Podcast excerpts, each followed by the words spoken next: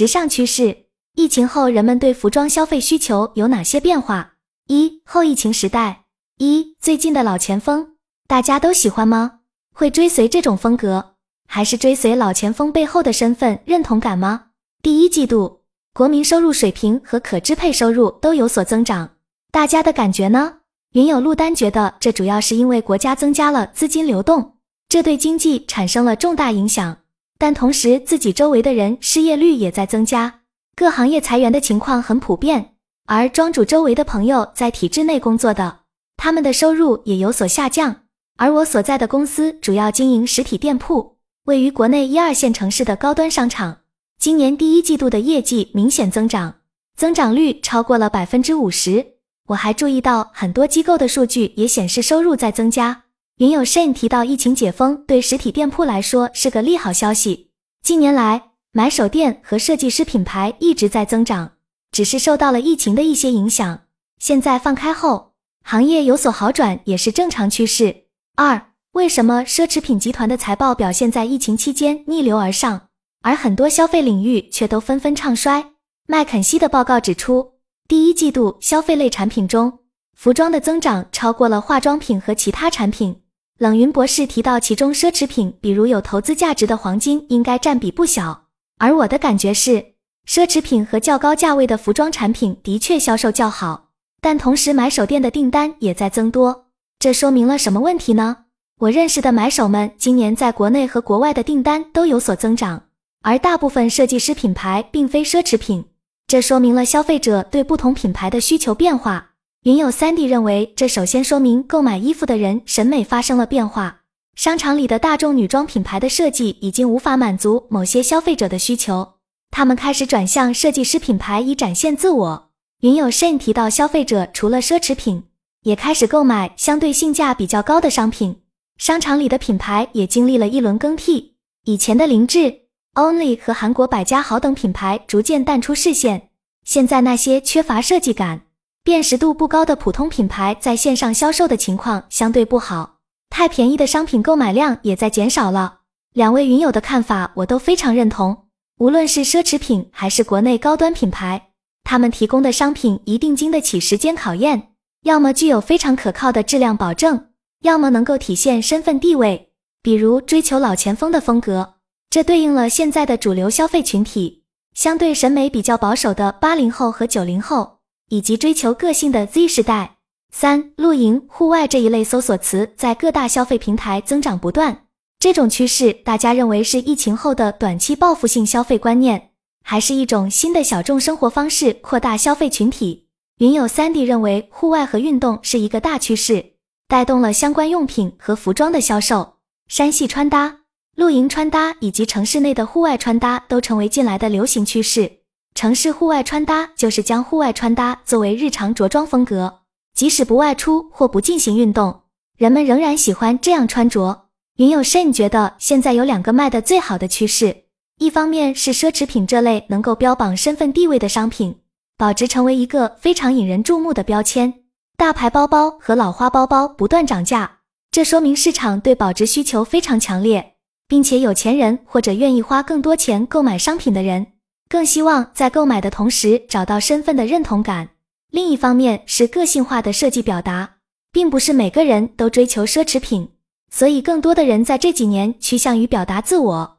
虽然大环境变化导致西方在减小对中国制造的依赖，但今年国内无缝内衣的订单仍然比往年多。据说国外的技术在这方面没有国内成熟，国内在许多领域的制造水平确实做得非常出色。这是我们值得骄傲的地方。我自己有一个在亚马逊做电商的朋友告诉我，他从去年开始做户外产品，包括帐篷、户外用品和户外服装。他说在亚马逊上销售的非常好，每天的搜索量都在增长。近年来露营产业的崛起，让我觉得这种生活方式不再是小众的，而是开始成为大众化的生活方式。户外产品的功能性细分现在也比以前更加精细了。我认识的一些面料供应商也都在开发结合有一定户外功能性或者轻运动感的时装面料。一些户外服装和时尚女装的界限也越来越模糊了，设计也更时尚。四、疫情过后，大家口袋里的钱流向了哪里？相比疫情前的消费观和风格，有哪些变化？潜在需求的探讨是我们讨论的下一个话题。除了防晒、驱蚊和轻松感等我们常常提到的服装需求，我们还可以进一步探讨大家认为还有哪些潜在的需求。云友阿美表示，人们越来越喜欢松弛感。现在做服装不仅仅是设计衣服，还要挖掘消费者的心理需求。而云友 Shane 的品牌专注于与文化、艺术、露营、旅游和聚会等场景相匹配的服装。旅游、打卡和聚会等都是他工作室品牌所关注的场景。虽然他的服装品牌主要经营商务套装，但同时增加了高级休闲线，并在传统商务套装的基础上提升了舒适度。这些尝试都顺应了轻松感的趋势，并且销量也很好。云友三 D 认为，个性化体现于现在的女孩喜欢拍照，并在社交媒体上分享。他从购买衣服的角度发现。现在能购买到的设计多样性比几年前多得多。云有一点点认为，现在人们追求极简主义和舒适至上，审美观也在不断变化，对时尚有更多的理解。这让我联想到一个专门做小黑裙的品牌 Turiel。这个品牌最近还出现在董洁的直播间，并且增长非常好。过去几年订货时，我会主要考虑衣服的外观，而现在也会更多的考虑搭配的场景化，同时。过去的爆款在每个品牌都很相似，而现在每个品牌的爆款都非常不同，具有独特的品牌识别度。总体而言，服装整体在往年轻化走，人们的心态也越来越年轻，需求也越来越多元，尤其是女性消费者，这个和女性力量的崛起有关系。深入分析每个品牌的爆款，比如电商品牌智之，他们的爆款是流苏裙。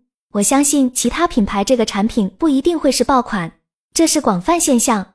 不过仔细观察，像万象、SKP 这些高端商场进驻的国内品牌辨识度和产品质量也比以往有了更好的提升。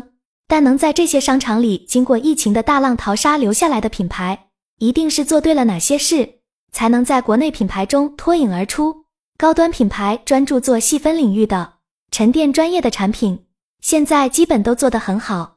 疫情之后，生存状况更好的品牌都做对了哪些事情？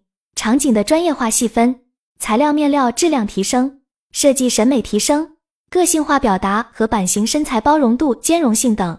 以专注于高尔夫生活场景的品牌比音乐芬为例，经过二十多年的沉淀，该品牌在细分领域的专业度得到了市场的认可。云友陆丹也分享了他们品牌在流量最佳时选择涨价和更换调性的经验。结果发现，虽然增加了二 B 客户，但二 C 客户却下滑，最终导致二 B 订单也逐渐减少。云友 Maddy 游兰认为，资金、用户以及产品和运营是品牌成功的关键因素。新品牌在特殊时期缺乏资金支撑和用户基础，再好的运营也难以实现翻身。产品包括设计、面料和制造工艺是品牌成功的核心。而云友 Shane 表示。未来品牌的成功需要设计师、销售端和工厂三者紧密结合，尤其是设计师与销售端的无缝配合。在当今竞争激烈的市场环境下，新品牌的生存和发展面临着诸多挑战。但小品牌也有成功的例子，例如软山这家成立仅六年的饰品品牌，凭借其独特的黎族饰品工艺、时尚化设计和良好的产品质量，赢得了众多买手店订单。这个品牌具体的增长数据我并不是很了解，不过从销售渠道看，他们一直坚持做黎族文化的表达，品牌的 level 提升到 Net Porter 也有下单，品牌影响力扩大。董洁直播间也有介绍。我认为对于小众的饰品品牌来说，这个也能侧面反映出市场接受度比较好。二，大家对服装的消费观念有哪些改变？一，消费者对服装的审美和品质要求是否改变？作为一名服装设计师，我曾一直关注审美和品质等专业问题。然而，自二零一九年疫情爆发以来，我开始意识到，不能要关注服装本身，还要关注社会发展趋势、线上品牌和直播间。我逐渐认识到，服装只是一个载体，是人们花钱欲望的表达。云友慎认为，面料、颜色和设计是服装的三大卖点。以他们自己的品牌为例。他们在面料上进行了舒适度的改进升级，如增加弹力。此外，他们还提升了商务套装的易打理性，研发出可水洗的商务西装，这样的产品很受顾客欢迎。在面料方面的改善和设计方面的提升舒适度都非常重要。